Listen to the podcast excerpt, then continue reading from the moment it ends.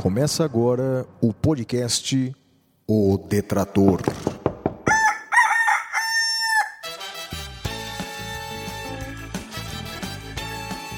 Comigo, o Detrator 45, Flávio Martins. Olá, meu caro amigo, olá, minha cara amiga de todo o Brasil. Aqui quem fala é o professor Flávio Martins em mais um episódio do podcast O Detrator. Olha, primeiramente, não tenho palavras para agradecer a todos vocês pelo carinho de sempre. Olha, não só aqui nos podcasts que eu apresento, O Detrator e o Saindo da Caverna, como também na recepção maravilhosa que deram a nova edição do meu livro, O Curso de Direito Constitucional, que, para minha surpresa, eu confesso, foi nos últimos meses o livro jurídico mais vendido do país. E se você quiser adquirir a nova edição com um desconto complementar, entre no site editoradodireito.com.br e coloque, ao encontrar o meu livro, Curso de Direito Constitucional do Flávio Martins, coloque o cupom de desconto tudo junto, Vale 15 Flávio.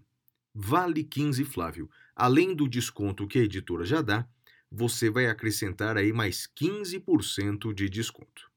Bem, vamos agora ao episódio número 11 do podcast O Detrator. O tema é racismo e intolerância.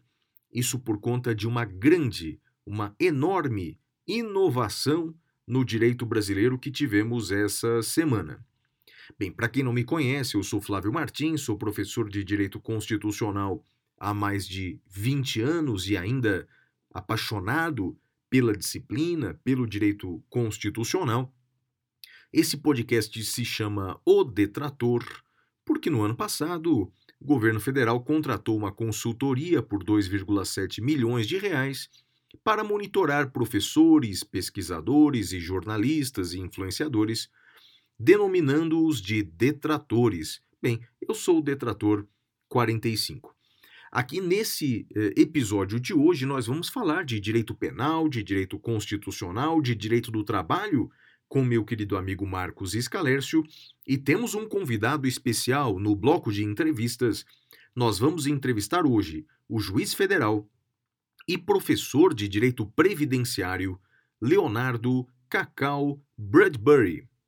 Tive o prazer de conhecê-lo em Portugal, embora ele seja um professor brasileiro, e olha, um dos maiores professores e especialistas em direito, é, direito uh, uh, previdenciário. Você não pode perder a entrevista de hoje, você que quer se aposentar nesse país. A chance é pequena, mas se você quer se aposentar nesse país, veja a entrevista e as dicas que ele dá.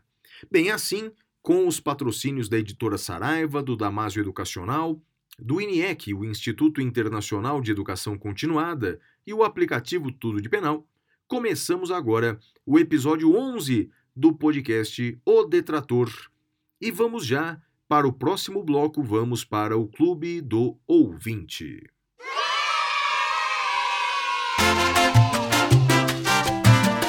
Clube do Ouvinte.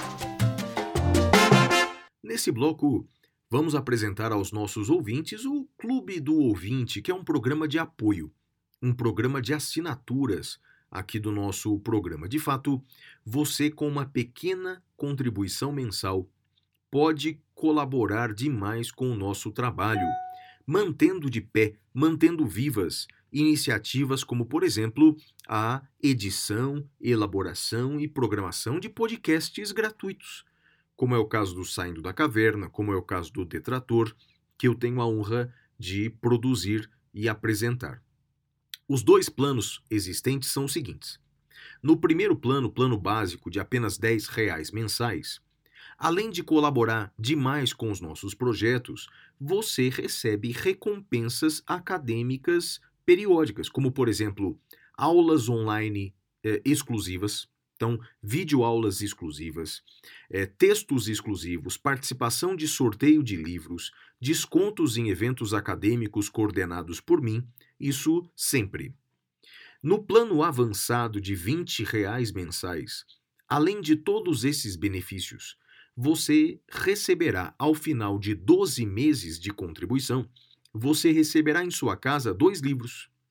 O curso de Direito Constitucional, da editora Saraiva, esse que é o livro mais vendido do Brasil é, na área do direito, e o outro livro de minha autoria, Direitos Sociais em Tempo de Crise Econômica. Agora, por exemplo, nesse mês de maio, eu vou enviar para os alunos uma apostila, tanto para o plano básico como para o plano avançado. Uma apostila com comentários à nova mudança na Constituição, a Convenção Interamericana de Combate ao Racismo e à Intolerância. E também vou mandar uma videoaula sobre esse tema e uma outra videoaula sobre CPI, portanto, muito material nesse mês.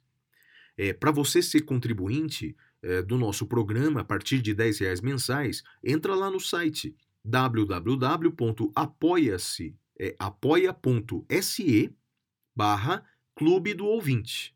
Repetindo, www.apoia.se barra Clube do Ouvinte. E nessa semana, a sorteada com um livro de nossa autoria é a Alessandra Andrade. Alessandra Andrade, obrigado por participar aqui do nosso programa e em breve você receberá o livro da nossa autoria. Vamos para o próximo bloco, vamos com o Fale com o Detrator.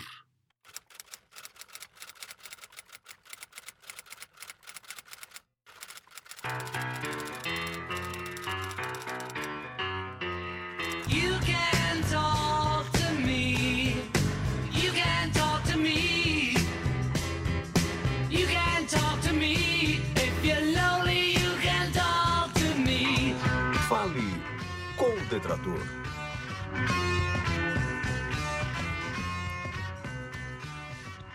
Bem, nesse bloco eu leio alguma mensagem que nos foi enviada pelos nossos ouvintes ao longo da semana. Para você participar do nosso programa, você pode mandar um e-mail para podcast@professorflaviomartins.com.br ou pode interagir com a gente pelas redes sociais. Os meus endereços, tanto no Twitter quanto no Instagram, são arroba siga o Flávio. Nessa semana eu separei uma mensagem aqui do Igor Lima, que escreve assim pra gente. é, gostaria de me apresentar ao senhor, pois sou fã do seu trabalho como doutrinador. Sou morador de Queimados. A estação de trem da cidade é, nunca foi acessível. Não oferece rampas, elevadores que me permitam entrar no trem sem ser carregado pelos seguranças da estação. Recorrer a ônibus é inviável, eu precisaria pegar três conduções distintas, sendo que a maior parte dos ônibus no município não é adaptada a pessoas com deficiência. Entrei com uma ação judicial contra o Estado do Rio de Janeiro e a Supervia através da Defensoria Pública. A Justiça determinou em primeira instância que a concessionária efetivasse obras de acessibilidade no prazo de 180 dias e que eu deveria receber verba para custear um transporte alternativo que me garantisse assistir às aulas da faculdade até lá. O Estado recorreu e a relatora, a desembargadora relatora do TJ, entendeu que não seria possível o custeio do transporte alternativo, determinando que eu devolvesse todo o valor que já, é, já foi obtido. Ah, é brincadeira, Igor, é brincadeira. A situação se tornou ainda mais grave, além de não ter recursos para ir à faculdade, me vi obrigado a devolver o valor. Diante desse cenário, meus colegas de turma se mobilizaram, o que ajudou a dar visibilidade ao meu caso. Há um abaixo assinado com mais de 108 mil assinaturas em meu favor e uma vaquinha online para arrecadar recursos de algum transporte até o ERJ. Olha, então eu gostaria, Igor, que essa sua mensagem ecoasse até chegar nas autoridades, até chegar no prefeito de Queimados, até chegar no governador do Rio de Janeiro.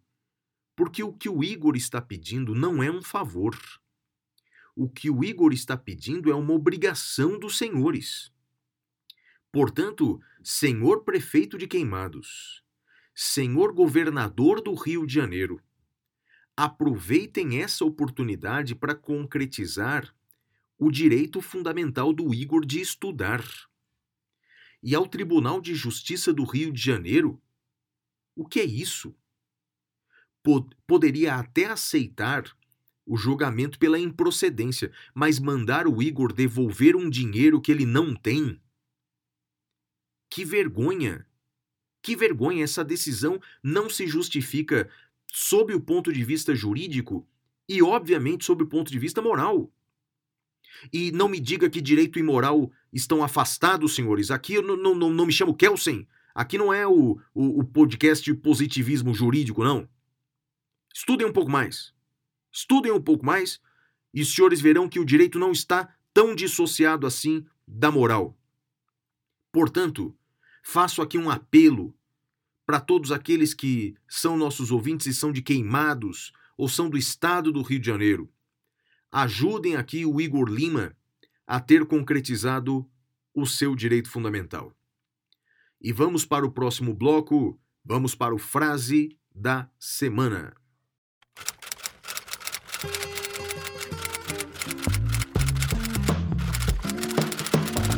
A frase da semana.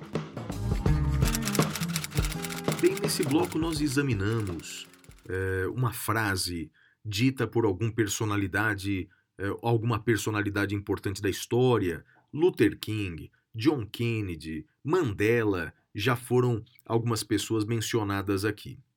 Hoje, a frase foi dita por um inglês, por um escritor inglês, talvez o maior escritor inglês de todos os tempos. A frase é de William Shakespeare. E a frase é: Os covardes morrem várias vezes antes da sua morte, mas o homem corajoso experimenta a morte apenas uma vez. Então, repetindo, os covardes morrem várias vezes antes da sua morte, mas o homem corajoso experimenta a morte apenas uma vez. William Shakespeare nasceu em 1564 na cidade de Stratford-upon-Avon, na Inglaterra, que, aliás, é conhecida como a cidade de Shakespeare. Ele foi poeta, dramaturgo e ator inglês, e é considerado o maior escritor da língua inglesa de todos os tempos. É uma é uma frase sobre coragem. Segundo Shakespeare, o homem corajoso enfrenta todos os seus problemas e morre uma só vez. Já o covarde, ele vai morrendo pouco a pouco, e ele morre, portanto, várias vezes ao longo da vida até ter a morte definitiva. Meus amigos, essa frase foi selecionada numa semana em que muito se fala sobre silêncio em depoimentos, o dever de falar, o dever de o direito de calar. Basicamente, saibamos enfrentar a vida com coragem. Existe uma lenda, uma frase popular que diz que os heróis são aqueles que morrem e os covardes sobrevivem. Bem, Shakespeare diz que não é bem assim, não é? Os covardes podem até viver por mais tempo, mas é uma vida infame. Portanto, sejamos corajosos para enfrentar os problemas dessa vida, porque há muitos. Há muitos problemas. Enfrentemos com muita coragem, com resiliência, que é uma palavra que se tem usado bastante cada vez mais, não é? Sobretudo por uh, coaches. Basicamente, a resiliência é o ato de resistir à pressão e depois voltar ao status quo ante. Num episódio futuro, vou citar uma frase de Bruce Lee sobre resiliência, mas isso vai ser num outro programa. Vamos para o próximo bloco, o bloco Era uma Vez.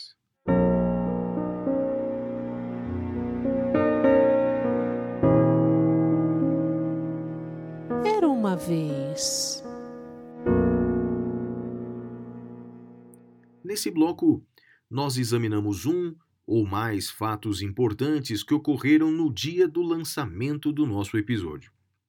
Esse episódio 11 foi lançado no dia 17 de maio de 2021. E o que será que aconteceu no dia 17 de maio ao longo da história? Veja, no dia 17 de maio de 1990, a OMS, a Organização Mundial da Saúde, excluiu a homossexualidade da Classificação Estatística Internacional de Doenças, conhecida como CID.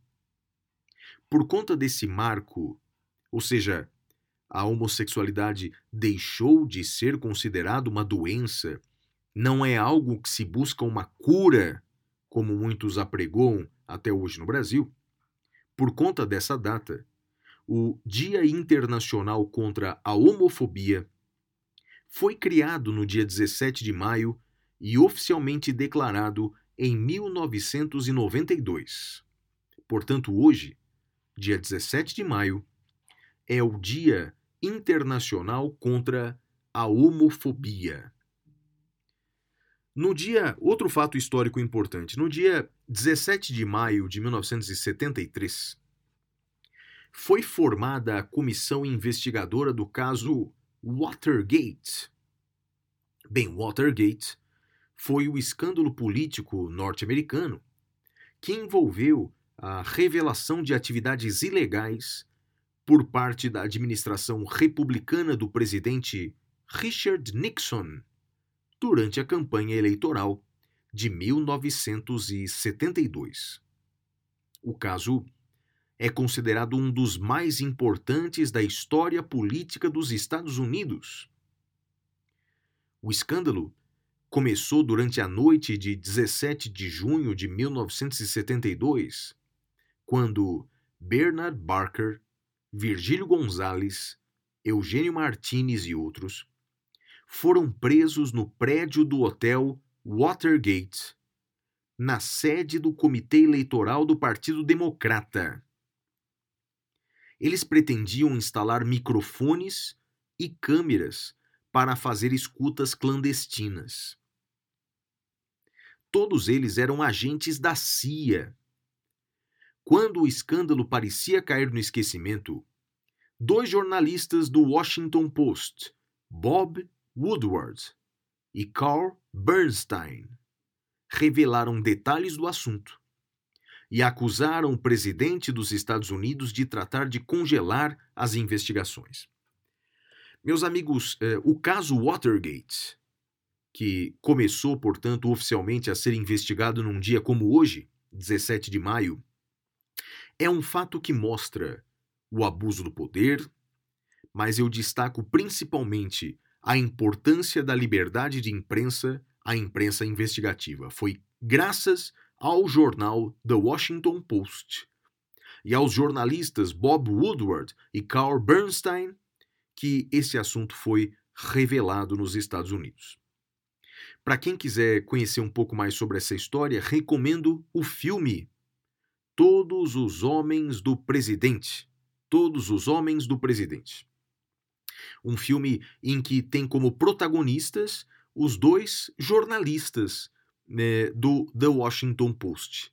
É um filme incrível, recomendo firmemente. E tem como um dos jornalistas é, o ator Robert Redford, que, na minha opinião, é um dos homens mais bonitos que eu já vi na minha vida, embora hoje seja um senhor simpático. Né? Muito bem, recomendo muito esse filme. Vamos para o próximo bloco, o bloco Fatos da Semana. Fatos da semana. Bem, meus amigos, muitos foram os fatos jurídicos da semana, não é? O primeiro fato jurídico da semana é que o ministro do STF, Ricardo Lewandowski, concedeu habeas corpus preventivo ao general Eduardo Pazuello, reconhecendo-lhe o direito de permanecer em silêncio na CPI quanto às perguntas que o incriminam. Isso porque, segundo o ministro, ninguém é obrigado a produzir prova contra si mesmo. Todavia, alertou o ministro Lewandowski, quanto às perguntas referentes a outras pessoas, o ministro Pazuello tem o dever de depor. Tem o dever de falar, já que é testemunha. Bem, se você quiser mais detalhes sobre essa história de silêncio, dever de direito ao silêncio, etc., recomendo que ouça o último episódio do podcast Saindo da Caverna, que eu falo sobre isso com Madeira. Nesse episódio do Detrator, em que já tenho em mãos a decisão do ministro Ricardo Lewandowski, eu faço apenas uma observação. A, a, decisão do ministro Lewandowski é intocável, é, portanto, o que nós já defendíamos antes. Não só o general Pazuello, como qualquer um de nós, tem o direito de não ser obrigado a produzir provas contra nós mesmos. Isso está no artigo 8 do Pacto de São José da Costa Rica. Todos nós temos esse direito, o que o ministro Lewandowski reconheceu foi o óbvio. O que eu queria de destacar é talvez a falha da Advocacia Geral da União, que deveria, no meu entender, pedir eh, expressamente que o general Pazuello fosse reconhecido como suspeito, investigado. Que de fato cá entre nós ele é mesmo. Não me convence o fato de que a intimação tenha sido feita na figura de testemunha. Ele é, se não o maior, um dos maiores investigados uh, dessa CPI. Ele seguramente está sendo investigado por essa CPI, então, portanto, deveria a AGU pedir o status de investigado. E o que isso mudaria? Sendo ele um investigado, ele teria o direito de não comparecer à CPI. Esse seria, sob o ponto de vista jurídico, esse seria o pedido mais inteligente por parte da AGU. A AGU não fez esse pedido. Agora eu me pergunto por que não fez. Aí ah, eu não sei a resposta. É apenas desconhecimento, impropriedade técnica? Alguns pensariam, querem colocar o general na fogueira, humilhando porque ele vai ser objeto de várias perguntas? Eu não sei a resposta. Mas a decisão do ministro Ricardo Lewandowski foi perfeita. Ele tem o direito de permanecer em silêncio, sobretudo naquelas perguntas que o incriminam. Segundo fato da semana, referente também à CPI da Covid, o ex-secretário de Comunicações, é, Weingarten, ele é, teria se contradito quanto a declarações que proferiu uma semana antes numa entrevista à revista Veja, e a revista Veja mostrou, divulgou o áudio da entrevista. Muitos uh, juristas, talvez mais jovens, a, bradaram na internet. A Veja não pode fazer isso. É sigilo de fonte, está quebrando o sigilo de fonte. Meus amigos, uh, essa, essa afirmação não tem o menor sentido. Né? O sigilo de fonte que está previsto na Constituição é um direito dos veículos de imprensa de preservar o sigilo da sua fonte. É um direito e não um dever. Começa por aí. Segundo, que a fonte não é sigilosa. A entrevista foi dada às claras, ele estava na capa da revista Veja. Então, com o devido respeito, aqueles que disseram que a revista Veja estava ferindo o sigilo de fonte precisam estudar um pouco mais esse tema, sigilo de fonte.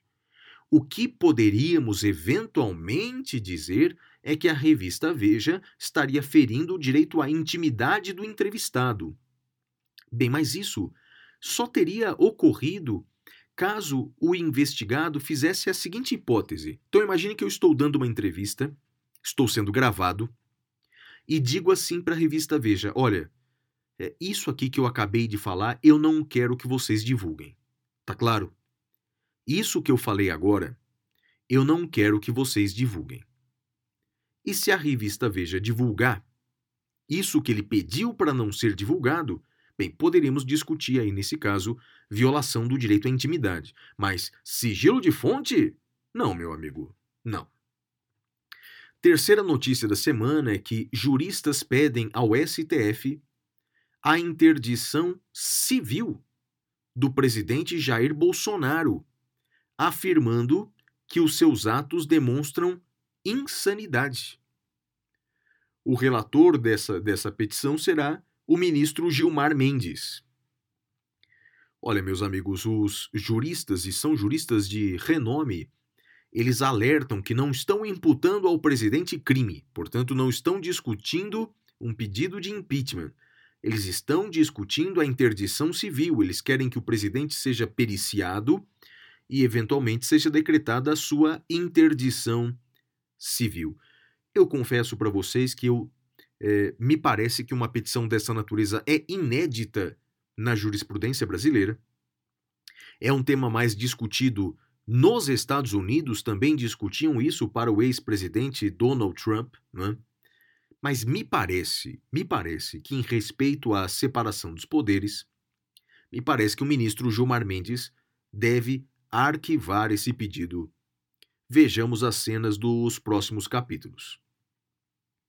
Quarta notícia da semana é que o governo Bolsonaro decretou o sigilo de 15 anos das informações referentes à viagem a Israel de uma pequena comitiva sobre o spray nasal contra a Covid-19.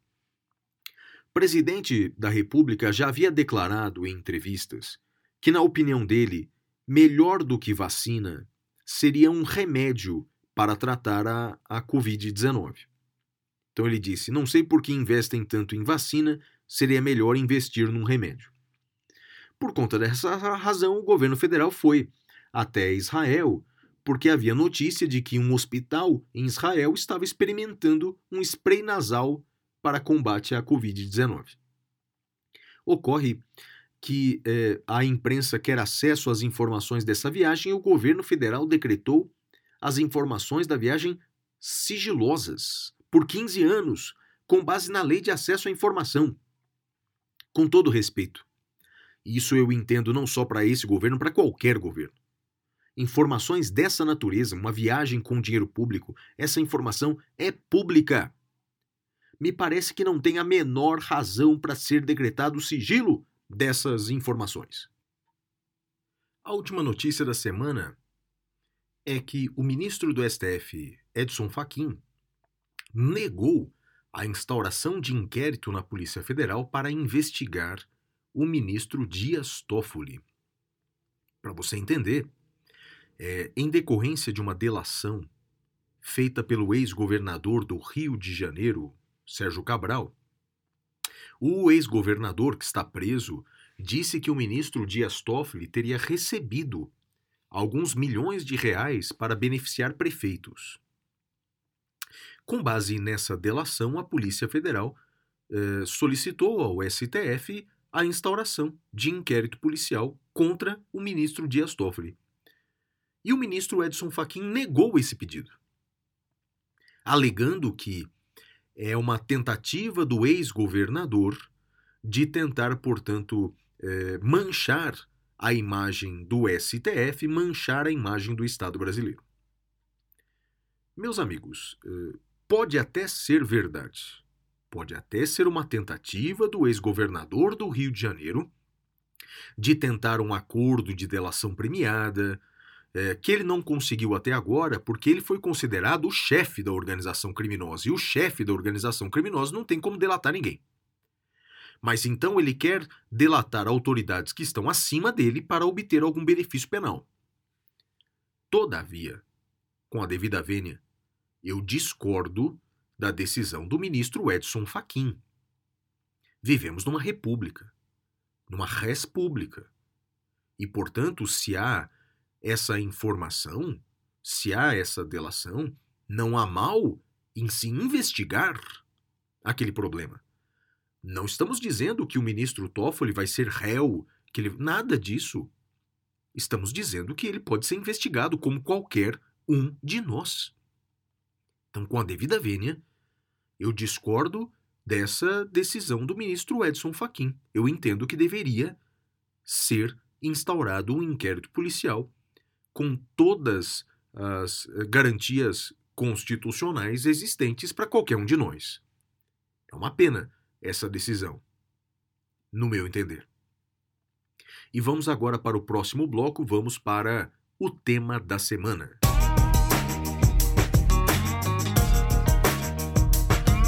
Tema da semana.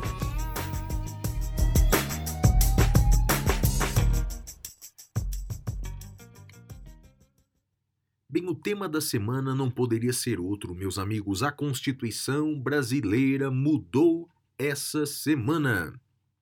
A Constituição brasileira mudou. Olha, só para você é, entender, na classificação das constituições, hoje, a Constituição brasileira não é mais uma Constituição unitária ou codificada, ou seja, não é um texto único. Hoje, a Constituição brasileira ela é variada, ou seja, ela é formada por mais de um documento.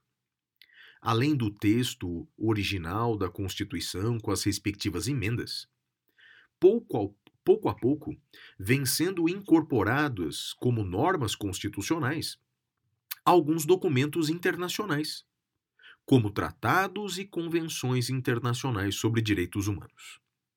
Nessa semana, foi aprovada uma nova convenção, a Convenção Interamericana contra o Racismo, a Discriminação Racial e Formas Correlatas de Intolerância.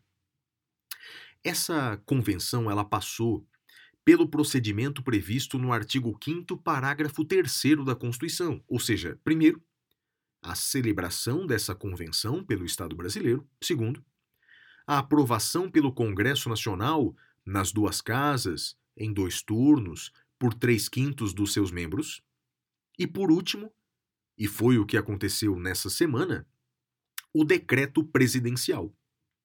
Então, um decreto do presidente da República, e é isso um fato a se comemorar. Essa nova convenção ingressa no direito brasileiro como norma constitucional e fica, portanto, ao lado daquela Convenção de Nova York sobre os direitos das pessoas com deficiência e do Tratado de Marrakech sobre os direitos das pessoas com deficiência visual.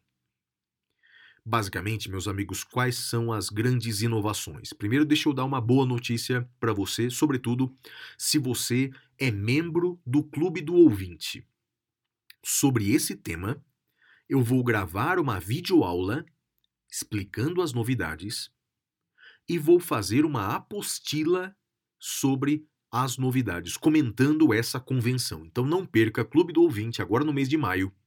Você vai receber uma videoaula e vai receber uma apostila comentando essa convenção. As duas grandes novidades dessa convenção, no meu ponto de vista, são, primeiro, a criação de parâmetros legais para definirmos o discurso de ódio. Essa é uma discussão que já foi até travada nesse podcast, discurso de ódio, não é? Uma crítica que nós fazíamos é que não tínhamos no Brasil uma definição legal do que é um discurso de ódio, do que é um discurso intolerante. Agora nós temos. Agora está na Constituição brasileira, que diz que é no artigo 1, item 6 da Convenção. Intolerância é um ato ou conjunto de atos ou manifestações, portanto, veja, manifestações, que denotam desrespeito, rejeição ou desprezo à dignidade, características, convicções ou opiniões de pessoas por serem diferentes ou contrárias. Pode manifestar-se como a marginalização e exclusão de grupos em condições de vulnerabilidade, da participação em qualquer esfera da vida pública ou privada, ou como violência contra esses grupos. Além desse parâmetro, uma outra novidade foi a obrigatoriedade das cotas raciais. A partir de agora, o Estado ele é obrigado a realizar cotas raciais tanto para o acesso ao serviço público como para a promoção na carreira pública. Essas são as grandes novidades, portanto, dessa convenção e, portanto, da Constituição brasileira. Vamos agora para o próximo bloco, em que dá dicas de direito do trabalho o professor Marcos Escalércio. Direito do Trabalho.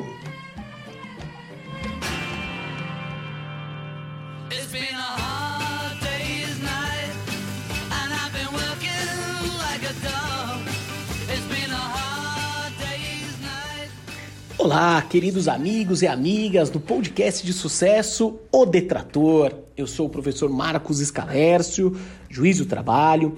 Estou aqui a, sempre a convite do querido amigo professor Flávio Martins para debater temas de direito do trabalho.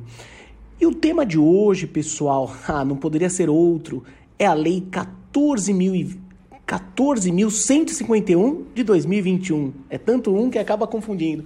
A 14151 de 2021, que trouxe uma novidade, o afastamento da gestante no período de pandemia, durante esse período de gestação dela, como uma forma de proteção à saúde. E a lei menciona que esse afastamento ocorre sem prejuízo da sua remuneração gerando já diversos debates na prática, que eu tentarei resumir alguns aqui para vocês. Primeiro ponto, vamos lá. A lei fala que ela é afastada para fazer o trabalho em home office, teletrabalho, trabalho remoto. Não iremos nem entrar no debate quanto à, nomenclatura. Agora vem. Se uma situação é plenamente possível, então vamos dar um exemplo. Vamos pegar um exemplo mais próximo. Advogada. Advogada trabalha no escritório, está grávida, ela é transferida para fazer, ela transferida para fazer o trabalho home office. É possível fazer o serviço de advogada como officer? A princípio, sim. Então, não existindo problema, não existindo impossibilidade, vai ocorrer a transferência da trabalhadora presencial para o teletrabalho sem prejuízo da sua remuneração. Bom, até aí seria ótimo, mas não é tão simples. E as atividades que não existem como serem home office? Não tem como fazer teletrabalho. Uma caixa de supermercado, uma frentista, uma motorista. E aí? Não tem como. Esse é o grande debate. Quem vai arcar com a remuneração naquelas atividades em que não há possibilidade de ser home office, que ela não vai ter, ela não vai dar a contraprestação ao empregador. Esse é o grande debate. E aqui já está tendo divergência. Acredito que deve sair uma nova regulamentação, medida provisória, algo no gênero. Por quê? Um sustento que seria o empregador. Função social da empresa, a empresa vai pagar, risco do negócio do empregador. E defendem que cabe à empresa pagar esse salário normal da pessoa ficando em casa. É debate, polêmico, ainda mais nesse momento de pandemia que é, não dá para dizer que, todo, que as empresas estão bem, tirando é, grandes empresas, bancos, as, mas na maioria não. Então é uma interpretação polêmica. De um outro lado, há quem sustenta que não, não cabe ao empregador, fundamenta até na Convenção 103 da OIT, é, que ela fala que o empregador não pode arcar com qualquer verba, é, qualquer benefício à trabalhadora gestante, até como uma forma de evitar discriminação, de não quererem contratar, é, então prevê que não cabe. Nesse sentido, caberia a quem pagar essa remuneração? Seria a Previdência. Seria estendida a licença maternidade, ampliada a licença maternidade, algo semelhante como ocorreria, como ocorre na questão da insalubridade da gestante, do artigo 394A da CLT. Então, caberia à Previdência pagar um período maior de licença maternidade, ao invés de 120 dias, pagar todo esse período que ela já está afastada. Novamente, Ideia até que interessante, mas é simples? Não. Porque dentro do sistema previdenciário, meus amigos e amigas, há a regra de custeio. Como assim? Só é possível pagar um benefício se tiver a respectiva fonte de custeio. E não temos para esse tipo, para esse, esse aumento da licença maternidade. Não há. Então, por isso o debate, gente. E o triste desse debate? Que sem essa regulamentação mais específica, vai ficar nessa zona cinzenta empregador vai pagar, não vai, a previdência não vai pagar porque não tem, a gestante vai ficar sem receber. É um tema bem polêmico. Outro debate sobre a legislação que não é uma faculdade, não é, ah, mas a empregada quer continuar no teletrabalho, no, no presencial, ela não liga. Ela assume o risco. Não existe. A lei deixa claro que é uma obrigação, é um dever o empregador afastá-la. Não é uma faculdade. Professor, e se for da área da saúde que já tomou até as duas vacinas, já está vacinada? A lei não prevê essa exceção. Então, mesmo nesse caso, eu vejo. Até porque a, a vacina não garante a não contaminação que poderia afetar o feto. Ela garante que não vai ter os efeitos trágicos da, da contaminação. Outro ponto, se aplica-se aplica para doméstica, aplica-se para qualquer trabalhadora, salvo se for estatutária, servidora pública estatutária, servidora pública comissionada, servidora pública temporária, que aí é um outro regime. Mas sendo seletista, sendo empregada, cabe aplicar. Agora, um debate interessante sobre a doméstica é que ela fala será afastada para trabalhar em seu domicílio, em teletrabalho, home office. E se a doméstica mora em casa? Ela mora na casa que trabalha. Na casa onde ela trabalha, ela mora. É o domicílio dela. Então eu vejo que aqui vai, vai ser difícil. Vai, eu vejo que vai continuar igual, não vai alterar tanto. Só se for uma casa de grande movimentação, mas é uma polêmica também que a lei deixa em aberto. Professor, poderia aplicar para a gestante, ao invés desse afastamento obrigatório, a suspensão do contrato da MP 1045, que até foi objeto de outro podcast, do anterior?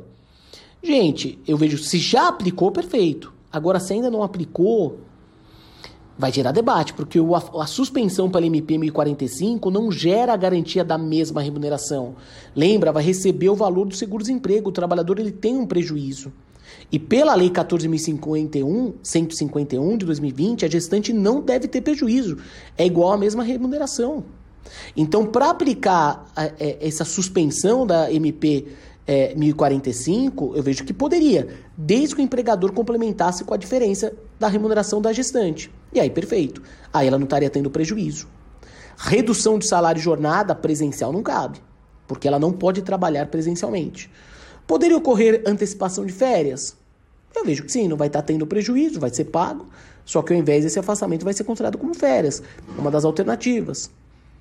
Banco de horas é uma outra polêmica, não vai ter prejuízo, garantindo a mesma remuneração, depois compensa, é algo a se refletir, certo?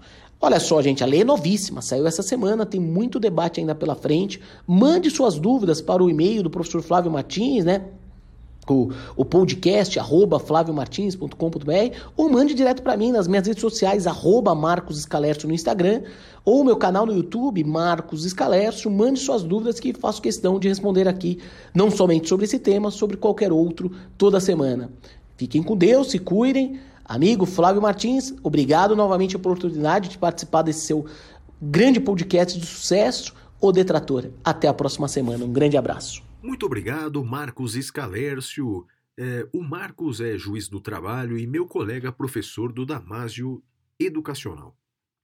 O Damásio Educacional, que é patrocinador do nosso programa, ele oferece uma formação completa para todos vocês da área do direito, é? tanto na preparação para o exame do OAB, concursos públicos e pós-graduação. Conheça os cursos do Damásio no site damasio.com.br. E vamos agora para o próximo bloco, o Direito Penal, com o professor Caio Paiva.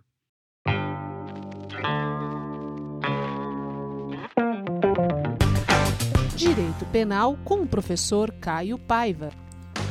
Olá, amigos. Espero que todos estejam bem. Aqui quem fala é Caio Paiva. Eu sou coordenador do curso SEI e também idealizador do projeto Tudo de Penal. Na minha participação semanal de hoje aqui no podcast, eu quero conversar bem rapidamente com vocês sobre um aspecto envolvendo a aplicação da pena, mais precisamente na segunda fase, em crimes praticados durante a pandemia. Muito bem, o artigo 61, inciso 2, a linha J do Código Penal, prevê como circunstância agravante o fato de o agente ter cometido o crime em ocasião de incêndio, naufrágio, inundação ou qualquer calamidade pública ou de desgraça particular do ofendido. A justificativa desta agravante reside, basicamente, em censurar, com o incremento de pena, o comportamento do agente que se aproveita do estado de vulnerabilidade do bem jurídico para atacá-lo. A pandemia causada pela Covid-19 se enquadra perfeitamente no conceito de calamidade pública prevista no referido dispositivo do Código Penal. Diante deste contexto, nós temos a seguinte questão. Esta agravante do artigo 61, inciso 2, a linha J do Código Penal, em especial na expressão calamidade pública, deve ser aplicada automaticamente para autores de todos os crimes praticados durante a pandemia, sem exigir uma relação de aproveitamento da vulnerabilidade do bem jurídico ou, pelo contrário, somente se aplica quando presente uma situação concreta em que o agente se aproveita da pandemia para a prática do crime. Este assunto já chegou ao STJ. Isso porque o Ministério Público de alguns estados estava sustentando, me parece que em alguns estados ainda há essa tese, no sentido de que, sim, essa agravante do artigo 61, inciso 2, a linha J do Código Penal, se aplica automaticamente para todos os crimes cometidos durante o período da pandemia da Covid-19. Os tribunais de justiça de alguns estados concordaram com o Ministério Público. Mas quando o assunto chegou ao STJ, tem predominado até agora o outro entendimento. Eu tenho aqui para vocês anotado uma decisão de órgão colegiado no caso da quinta turma do STJ e também tenho três decisões monocráticas de ministros do STJ. Eu vou ler rapidamente apenas a decisão colegiada da quinta turma do STJ no agravo regimental no habeas corpus 655339, relatoria do ministro Reinaldo Soares da Fonseca, julgado no dia 13 de abril do corrente ano. Abro aspas. A incidência da agravante da calamidade pública pressupõe a existência de situação concreta dando conta de que o paciente se prevaleceu da pandemia para a prática delitiva hipótese em que a agravante prevista no artigo 61, inciso 2, a linha J do Código Penal, foi aplicada apenas pelo fato de o delito ter sido praticado na vigência dos decretos que reconheceram o estado de calamidade pública no estado de São Paulo em razão da pandemia da Covid-19, sem a demonstração de que o agente se aproveitou do estado de calamidade pública para praticar o crime em exame, o que ensejou o respectivo afastamento com o redimensionamento da pena e o abrandamento do regime inicial. No mesmo sentido, contamos com decisões monocráticas do ministro Félix Fischer, do ministro Sebastião Reis Júnior e também do ministro Joel Ilan Paciornik. Vejam só, vamos imaginar dois cenários distintos. No primeiro cenário, um dono de restaurante resolve demitir o porteiro e o segurança do estabelecimento comercial durante um período de isolamento social da pandemia, trabalhando somente com o sistema de delivery. Sabendo do estado de maior vulnerabilidade do local, o agente, aproveitando-se deste cenário, ingressa no estabelecimento comercial e pratica o crime de furto. Neste caso, sim, em que há uma relação direta entre o crime cometido e a vulnerabilidade causada pela pandemia, deve incidir essa agravante do Código Penal. No segundo cenário, porém, imaginemos que o agente pratica o crime de tráfico de drogas na região em que reside. Neste caso, não há maior vulnerabilidade do bem jurídico e o estado de pandemia não favoreceu, pelo menos diretamente, a prática do crime de tráfico de drogas e por isso, de acordo com o entendimento do STJ, com o qual eu estou de acordo, não deve incidir neste segundo cenário, neste segundo exemplo, agravante da calamidade pública. Se vocês são assinantes do Tudo de Penal, se ainda não são, convido para que façam a assinatura. Eu já inseri essas decisões, a do órgão colegiado e também um resumo das decisões monocráticas na categoria Direito Penal, subcategoria Aplicação da Pena. E também inseri o arquivo número 16 de Jurisprudência Penal Comentada, trazendo um contexto mais explicado da aplicação dessa circunstância agravante. O professor Caio Paiva é idealizador do projeto Tudo de Penal, que traz muitas ferramentas essenciais para quem se dedica ao estudo das ciências criminais e quem trabalha com o sistema de justiça criminal. Tem aulas do professor Caio Paiva, grupos de discussão, jurisprudência comentada no direito penal, processual penal e até petições para quem quer advogar na área. Saiba mais informações pelo site www.tudodepenal.com. E acompanhe o Tudo de Penal no Instagram pelo perfil arroba, underline Tudo de Penal. Vamos agora para o próximo bloco de entrevistas, o interrogatório. Interrogatório. Bem, no episódio de hoje, o interrogado, o entrevistado, é o juiz federal Leonardo Cacau Bradbury. Eu tive a honra de conhecê-lo numa palestra que ele dava na cidade do Porto, em Portugal. Me encantei pela sua didática, pelo seu conhecimento, pela sua abordagem. Bem, vamos lá. Leonardo, primeiramente, muito obrigado por participar do nosso programa. Tive a oportunidade de conhecer você em Portugal numa palestra incrível. Conte um pouco para a gente sobre a sua trajetória, sobretudo sobre o seu livro, que acaba de sair uma nova edição. Flávio, meu amigo, inicialmente agradeço o convite de estar aqui no seu podcast trocando algumas ideias a respeito do direito previdenciário. Sim, foi uma grande alegria a gente se conhecer na bela cidade de Porto, em Portugal, em que fizemos uh, alguns eventos, inclusive um ótimo congresso jurídico internacional, foi muito bacana. Uh, então, eu sou juiz federal em Florianópolis, do Tribunal Regional Federal da Quarta Região, sou graduado pela Universidade Federal do Ceará em seguida, fiz pós-graduação em Direito Processual, uh, fiz um mestrado na área de Políticas Públicas, Estado e Educação, no Paraná, e estou fazendo o meu doutorado na PUC do Paraná, na área de Direito Social e Sustentabilidade. Meu orientador é o professor Antônio Carlos Eff, e estou fazendo com uma dupla titulação, uh, junto com a professora Catarina Santos Botelho, que é a professora uh, que você bem conhece, de Porto, Portugal, na Universidade Católica Portuguesa. Então, eu estou fazendo uma dupla titulação, né, em que eu vou, uh, estou vinculado ao programa de doutorado tanto da PUC do Paraná quanto da Universidade Católica do Porto. E é isso mesmo, a minha linha de pesquisa é muito voltada ao direito previdenciário, né? Eu estou tendo a alegria de divulgar agora a quarta edição do meu livro, do curso prático de Direito e Processo Previdenciário, pela, é a quarta edição, pela editora Gen Atlas, agora em 2021. Uh, são 1.103 páginas, meu caro amigo Flávio, uh, de muito direito previdenciário. Nesse livro eu falo sobre todos os benefícios previdenciários, tanto do regime geral da Previdência quanto do regime próprio. Eu falo do direito processual previdenciário, eu falo da parte administrativa junto ao INSS.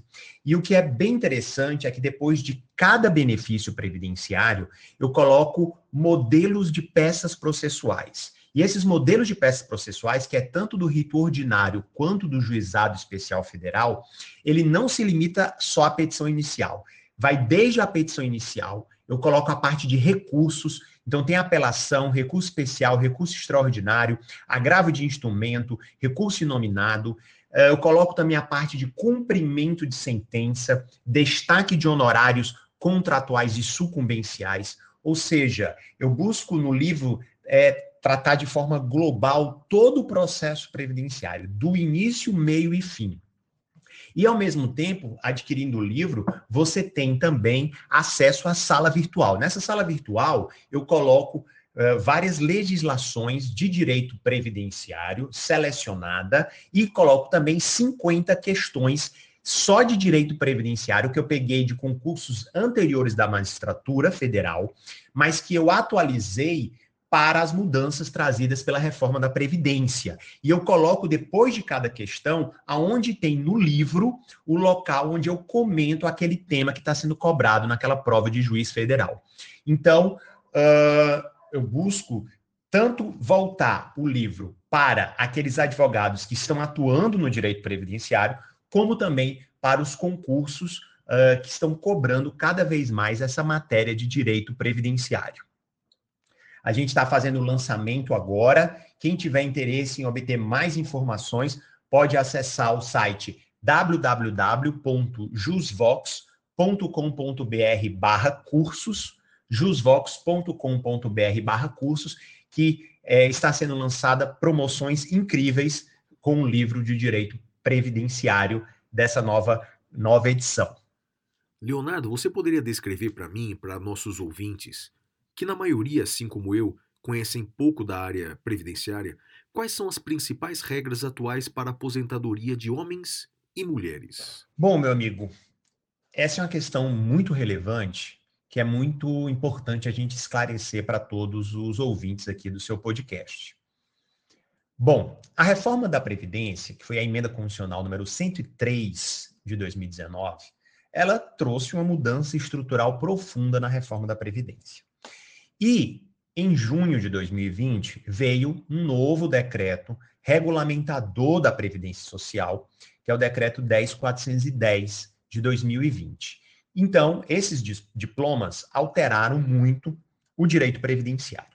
Em linhas gerais, como é que, como é que era o cenário antes da emenda, da emenda 103? Nós tínhamos uh, a aposentadoria voluntária, que ela poderia ser por idade ou por tempo de contribuição. É lógico que eu estou falando aqui, uh, Flávio, do regime geral da Previdência, que é o regime dos trabalhadores da iniciativa privada.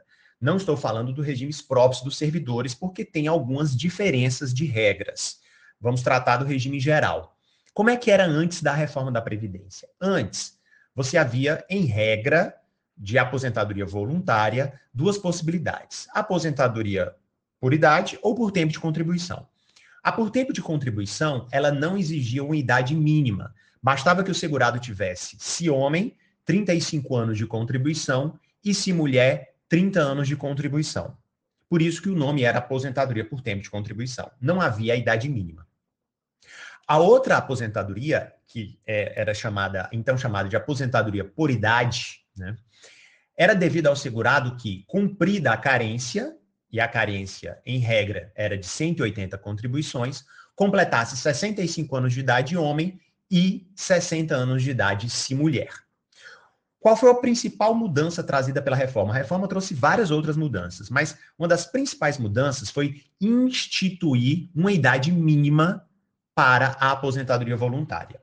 Com essa instituição, o que que isso gerou? Gerou a extinção da aposentadoria por tempo de contribuição.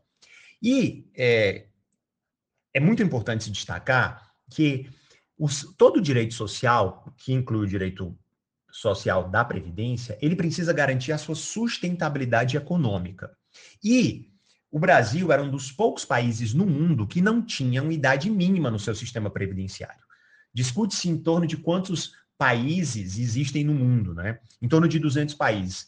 O Brasil estava dentro daqueles 15 países que não tinha um, um, uma idade mínima no seu sistema previdenciário. Então, países ricos como Japão, uh, Estados Unidos, França, todos tinham, Alemanha, idade mínima no seu sistema previdenciário. E o Brasil não tinha. Então, a reforma da Previdência, nesse ponto, ela foi positiva em trazer uma idade mínima para garantir a sustentabilidade, a rigidez econômico-financeiro do sistema. Claro que isso daí é um tema para várias palestras, né, meu amigo? É, junto com a idade mínima veio muitas maldades inconstitucionais, que eu brinco e costumo falar nas minhas palestras. Mas isso é um tema até para um outro podcast para a gente discutir. Mas o que eu quero que se entenda é que a partir do momento que instituiu-se uma idade mínima, extinguiu a aposentadoria só por tempo de contribuição.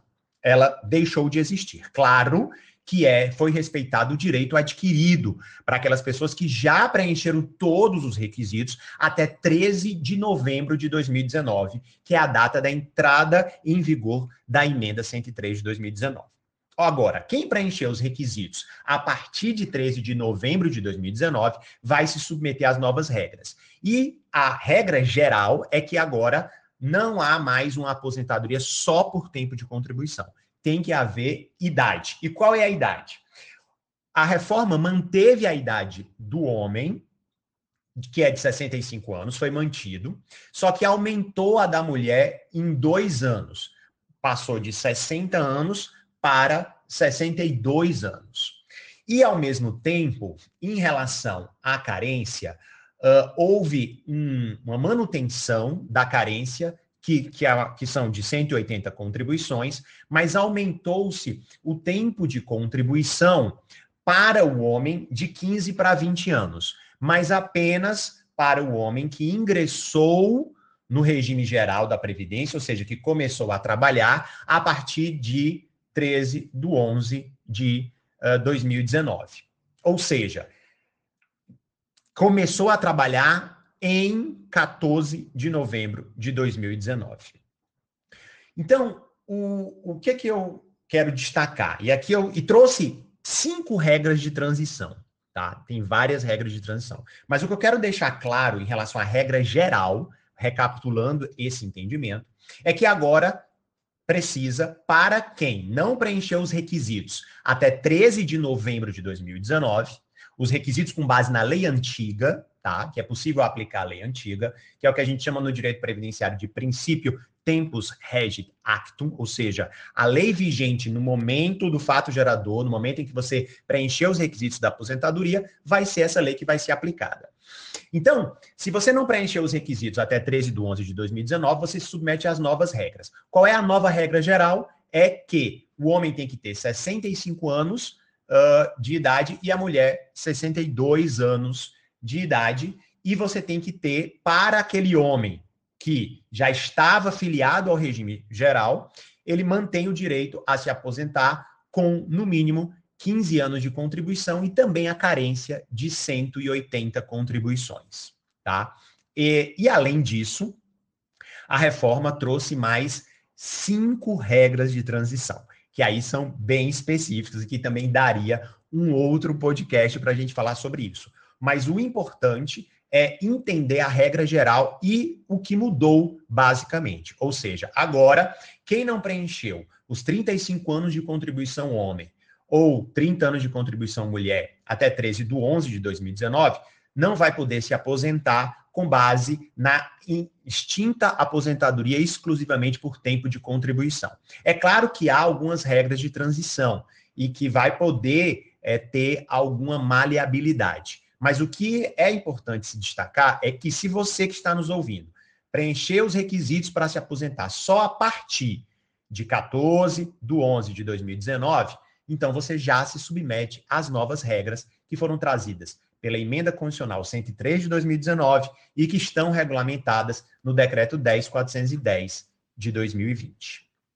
É isso. Leonardo, quais são as principais considerações sobre a mais recente reforma da Previdência? Então, meu caro Flávio, já emendando no que eu falei na resposta anterior, a principal mudança trazida pela reforma da Previdência foi a instituição de uma idade mínima que passou a ser, manteve-se do homem 65 anos e aumentou da mulher uh, para 62 anos de idade, salvo as regras de transição, como eu falei. Então, a principal mudança foi a extinção da aposentadoria exclusivamente por tempo de contribuição. Essa aposentadoria não existe mais. E essa aposentadoria ela uh, foi mantida, porém, isso tem que ficar muito claro, re, a, o direito adquirido. Ou seja, para ficar claro, mesmo que você não tenha requerido o benefício para o INSS, ah, professor, eu não requeri ainda. Tá, não tem problema. Mas o que importa é, até 13 de 11 de 2019, você preencheu todos os requisitos com base na lei antiga? Sim, preenchi. Ok. Então você vai ter direito a se aposentar com a lei com base na lei antiga. A foi respeitado o direito adquirido como, como, teria que ser respeitado, porque é uma obrigação constitucional lá do artigo 5 respeitar o ato jurídico perfeito, uh, porque esse direito já se incorporou ao patrimônio do segurado, mesmo que ele não tenha requerido ao INSS. Então, essa é a principal mudança, que é a instituição de uma idade mínima. Outras questões mudaram também. Por exemplo, a própria aposentadoria especial. O que é a aposentadoria especial? É aquela aposentadoria em que o segurado trabalha exposto a agentes insalubres que uh, causam prejuízo à sua saúde ou integridade física. E que ele está exposto de forma habitual e permanente. Uh, antes da reforma, não havia idade mínima para essa aposentadoria. E agora há. É claro que foi estabelecido, Flávio, uma idade diferenciada da regra geral. Como essa aposentadoria especial, ela é específica, ela é, ela não é a regra, porque a regra é a aposentadoria voluntária, como eu falei, a idade dela é diferente da regra geral. Como eu falei, a regra geral é 65 anos homem e 62 mulher. E para aposentadoria especial, varia a depender do tipo de agente insalubre. Porque o agente insalubre, ele pode gerar aposentadoria com 15 anos de contribuição, 20 anos de contribuição ou 25 anos de contribuição. Se for aos 15 anos de contribuição, a idade é de 55 anos, tanto homem ou mulher. Se for aos 20 anos de contribuição, a idade é aos 58 anos, tanto homem quanto mulher. E se for 25 anos de contribuição, a idade é de 60 anos, tanto homem como mulher também respeitado, também tem uma regra eh, de transição para a aposentadoria especial. Então, houve mudança na aposentadoria especial. Uma outra mudança super relevante foi a diminuição dos valores de cumulação dos benefícios, principalmente envolvendo a aposentadoria com a pensão por morte. Antes, você poderia cumular os dois benefícios, somando os dois valores. Agora, não mais você recebe o benefício mais vantajoso e uma parte do outro valor, a depender do valor desse outro benefício. Tá? Então, isso foi uma mudança uh, trazida super relevante. Outra mudança muito relevante, que aí eu digo que é uma maldade né, incondicional, foi a diminuição drástica do valor da aposentadoria por invalidez, se ela não for uma aposentadoria por invalidez acidentária. Mudou-se até o nome, passou a ser aposentadoria por incapacidade permanente, né? Agora, antigamente, antes da, até a, antes da reforma, é aposentadoria por invalidez, seja ela acidentária ou previdenciária, ou seja, mesmo que ela não tenha relação com um acidente de trabalho, ela era sempre de 100% do salário de benefício. O salário de benefício é a média das contribuições do segurado, tá? A partir da reforma, manteve-se 100% apenas se for acidentária. Se ela não for acidentária, ela vai ser calculada da mesma forma da aposentadoria voluntária, certo? E a aposentadoria voluntária passou a ser né, de 60% de, dessa média, que é o salário de benefício, mais 2% do que ao ano, do que ultrapassa 20 anos de contribuição ao homem e 15 anos de contribuição para a mulher. Ou seja, uh, agora, para você ter uma aposentadoria de 100% do valor do salário de benefício, vai exigir, em regra, do homem 40 anos de contribuição e da mulher 35 anos de contribuição. Ou seja, isso também se aplicando à aposentadoria por invalidez que não for acidentária, ou seja, houve uma clara mitigação, né, o que a gente fala, do, do âmbito de proteção social desses trabalhadores que, por conta de uma doença, acabaram é, adquirindo uma invalidez. Né? Uh, isso mudou. Outra mudança é a diminuição drástica do valor da pensão por morte. Né? A pensão por morte teve a sua forma de cálculo muito modificada. Antes, ela era sempre de 100% do valor uh, do benefício. Por que, que ela era de 100%? Porque uh, a pensão ela era calculada da seguinte forma: ou ela correspondia ao valor do benefício que o segurado recebia, se ele estivesse é, em vida antes de, do falecimento, recebendo ou uma aposentadoria ou qualquer outro benefício. Se ele não estivesse recebendo benefício, calculava-se um hipotético valor de uma aposentadoria por invalidez. Porém, como eu acabei de falar, antes da reforma, essa aposentadoria por invalidez ela era sempre de 100%, seja auxílio, seja acidentária ou previdenciária. O problema é que agora ela não é mais sempre de 100% ela vai ser de 100% do salário de benefício se ela for acidentária. Se ela for previdenciária, não mais. Vai ser proporcional ao tempo de contribuição. Então, isso já gera uma grande diminuição. E além disso, a pensão por morte, ela agora vai variar o percentual dela a depender do número de dependentes previdenciários. Antes ela era 100%, mesmo que só tivesse a viúva, a, ex-esposa. Agora não mais. O valor é de 50% mais 10% por cada dependente. Tá? Ou seja, para ser 100%, só tem que ser no mínimo cinco ou mais dependentes. E a gente sabe, né, Flávio, que de uns tempos para cá as famílias estão cada vez menores, mais enxutas. Né? Então, você pegar e você conseguir ter aí cinco dependentes é realmente mais difícil do que há muitos anos atrás, que era comum as famílias serem bem maiores. Né? Então, houve uma grande diminuição do valor do, da pensão por morte, inclusive alterando a tese, a regra da reversibilidade. Essa regra, em linhas gerais, é a seguinte: quando um dependente ele perde a qualidade de dependente, quando ele completa 21 anos, o valor da cota dele revertia integralmente aos demais dependentes que mantiveram na recebendo o benefício de pensão por morte.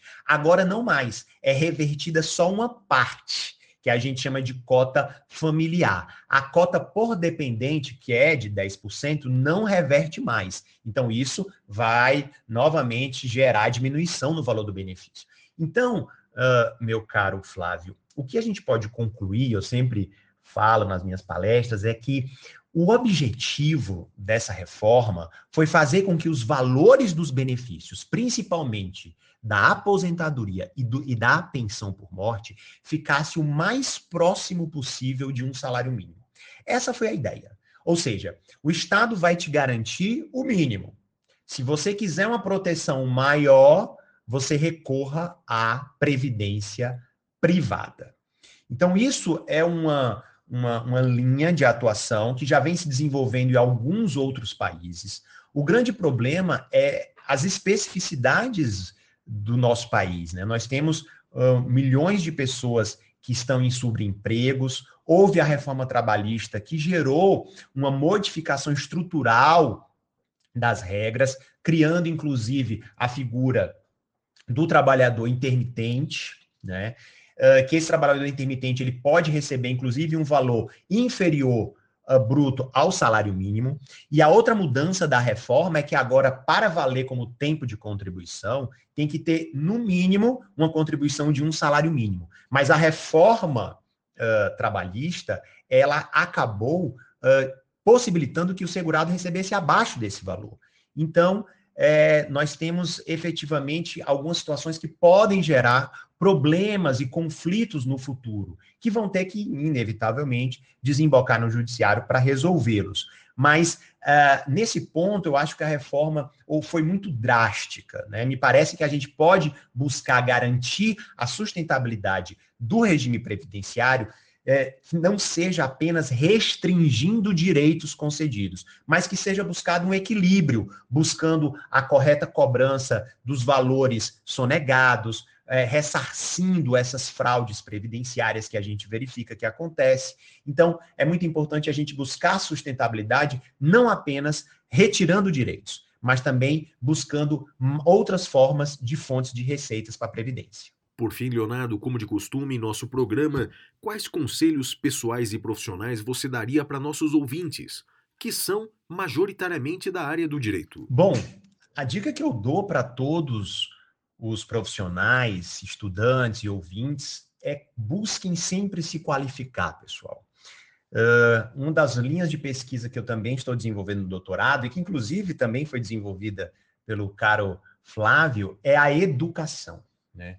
Eu estou trabalhando muito a, a educação do ensino superior, fazendo análise sobre os modelos de política uh, de financiamento estudantil no Brasil e em Portugal, e o que eu posso cada vez mais constatar é que a educação, ela liberta, a educação emancipa, a educação qualifica o profissional e a educação forma para a cidadania. Tanto é que eu utilizo muito o termo educação para a cidadania, para que você exerça em toda a sua plenitude a cidadania. Eu utilizo, inclusive, a noção de cidadania da Hannah Arendt, que é aquela ideia de você é, ter é, direito a ter direitos, aquela noção de você estar, você ter direito a estar integrado em uma comunidade organizada, civil, e dela usufruir-se não só de proteção, ter o direito a ter direitos, como também as responsabilidades, né?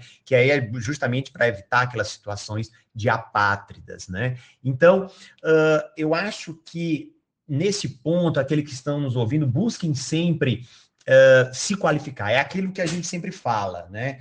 Uh, você tem um diploma na mão, é sinal de que você vai ter sucesso? Não, não é. Você precisa batalhar e se dedicar. Mas sem ele, a vida vai ser muito mais difícil e mais dolorosa para você conseguir alcançar os seus objetivos. Não que você não vá conseguir, pode, com certeza. Nós temos muitas situações de pessoas que é, é, são um sucesso no que fazem e não têm um diploma, mas não é a regra, né?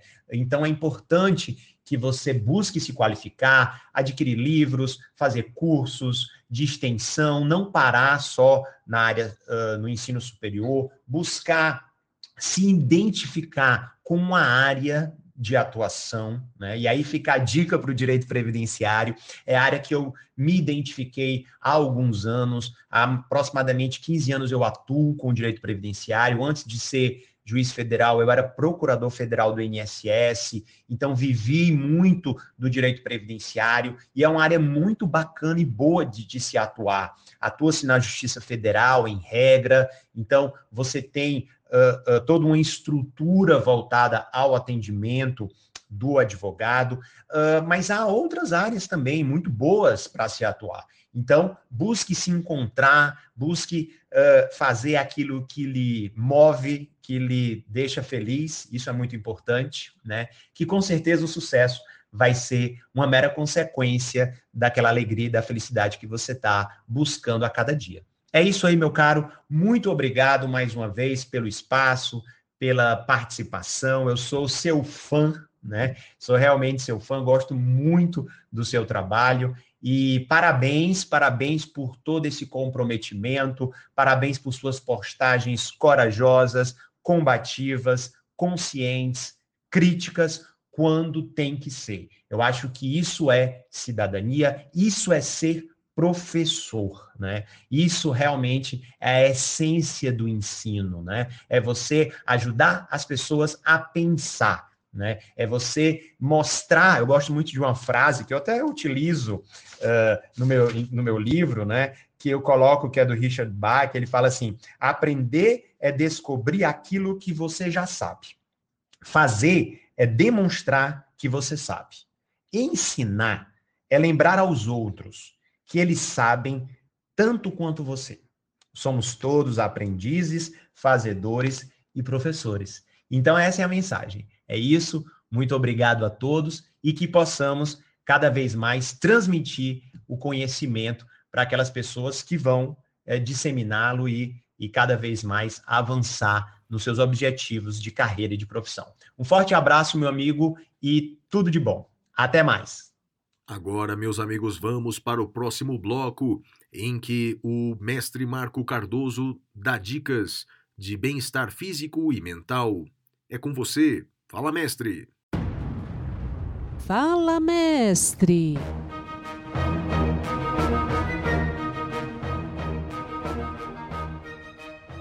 Olá, caros ouvintes do podcast O Detrator, tudo bem com vocês? Espero que sim. Na última semana eu falei a respeito de hábitos que podem fazer grande diferença em nossa vida.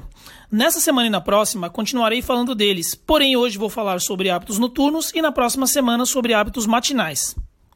Bem, é imprescindível que você tome ciência da importância dos hábitos noturnos, pois nesse momento do dia eles vão trazer um bom resultado para o seu sono e vão fazer toda a diferença no seu descanso, para que você possa absorver todos os estímulos que você recebeu durante o dia e, além disso, te preparar para um dia seguinte produtivo e com mais foco e atenção. Pois bem, vamos a algumas dicas. Evite o consumo de cafeína após as 19 horas, pois assim você vai aos poucos desacelerando para quando for dormir estar mais relaxado. Duas horas antes do horário que você costuma dormir, procure evitar fazer coisas que causem muita excitação, como por exemplo atividades físicas, músicas que te deixem mais agitado, ambientes com muito barulho e coisas que você perceba que te deixam mais desperto, pois nesse momento do dia você deveria estar entrando em um momento de introspecção. Se você faz atividade física à noite, é importante também saber fazer um relaxamento após a prática, pois assim você não terá problemas. Outro detalhe que pode fazer a diferença é o horário que você come antes de dormir e o que você come. Evite grandes quantidades de comida dentro desse período e dê preferência a alimentos mais leves. Cuidado com o nosso amigo e inimigo celular. O ideal é jamais levá-lo para a cama com você, muito menos ficar mexendo no aparelho na hora em que você já estiver deitado. Eu mesmo já fiz muito isso e hoje não faço mais, o que fez grande diferença para mim. Esse hábito aparentemente inofensivo pode colocar em risco a qualidade do seu sono. Usar o celular antes de dormir aumenta a chance de desenvolver insônia. Veja, uma pesquisa recente feita pelo grupo Croma identificou que 65% dos brasileiros costumam ficar no celular à noite quando já estão na cama. O neurologista Fábio Porto, do Hospital das Clínicas da Faculdade de Medicina da USP, explica que precisamos de um ambiente escuro para pegar no sono. Existe um sistema que liga o cérebro aos olhos e manda informações sobre luminosidade. Quando reduz a luminosidade, o organismo produz a melatonina, um hormônio que prepara o cérebro para dormir. Por esse motivo, a luz do celular pode atrapalhar o seu sono. Agora, se você usa o celular como despertador, a minha sugestão é que você deixe-o longe da cama, porque inclusive vai te ajudar a levantar sem usar a função soneca. Bem, essas são algumas dicas que deixo para vocês e fico à disposição para ajudar. Basta me chamarem nos contatos que o professor Flávio Martins deixou. Uma ótima semana para todos, um forte abraço do professor Marco Cardoso. O mestre Marco Cardoso é seguramente o melhor professor que eu já tive. Ele é faixa preta no quinto grau de Kung Fu, professor de Kung Fu desde 1992 e diretor da escola Quan Kung de Kung Fu em São Paulo. Se você quer acompanhar a trajetória do professor Marco Cardoso, acompanhe-no no Instagram, pelo perfil arroba Kung Fu Life 7. Arroba Kung Fu Life 7. E vamos para o próximo bloco, o Dica da Semana.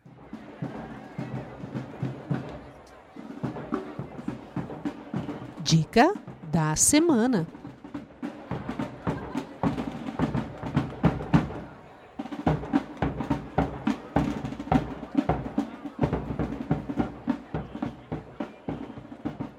Bem, meus amigos, aqueles que já me conhecem do Saindo da Caverna, sabe que eu tenho um apreço muito grande por essa banda portuguesa. É uma banda de rock, talvez a, a mais conhecida, mais famosa, mais influente banda de rock de Portugal. Ela se chama Chutos e Pontapés. Bem, pontapés se escreve aqui como no Brasil mesmo. A primeira palavra, chutos, que é um pouco diferente.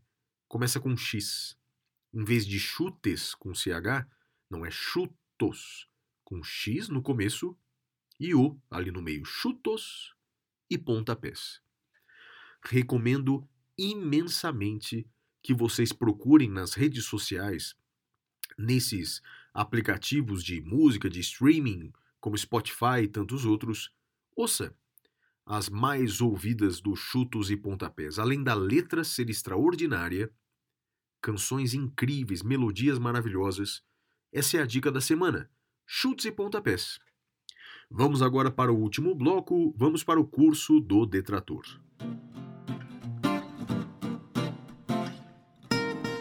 O curso do detrator.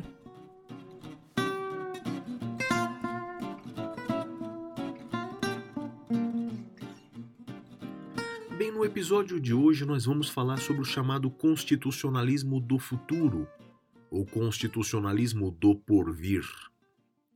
Essa expressão foi cunhada pelo jurista argentino chamado José Roberto Dromi. Trata-se de uma tentativa de vislumbrar como será o constitucionalismo do amanhã, como será o constitucionalismo das próximas gerações. E José Roberto Dromi afirma que as próximas constituições serão pautadas por alguns valores, como, por exemplo, a veracidade e a solidariedade. Examinemos esses dois aspectos. Primeiro, quanto à veracidade. Segundo ele, as próximas constituições não farão promessas irrealizáveis, promessas vazias, o que é algo muito comum em várias constituições pelo mundo inteiro, sobretudo aqui na América Latina. Temos por hábito fazer promessas na Constituição que não são cumpridas. E isso acaba decepcionando demais a população, que tem a impressão de que a Constituição não tem eficácia. Cadê aquelas promessas constitucionais que nunca são cumpridas? Então, segundo José Roberto Drome, as próximas constituições devem ser mais realistas, honestas, sinceras, verdadeiras. A segunda característica que eu mencionei é a solidariedade. Segundo ele, as próximas constituições serão também pautadas por esse valor, a solidariedade. No meu ponto de vista, a solidariedade já é um princípio constitucional, por exemplo, no Brasil. Basta ver o artigo 3 da Constituição, que trata dos objetivos da República, que prevê como sendo um deles construir uma sociedade livre, justa e solidária.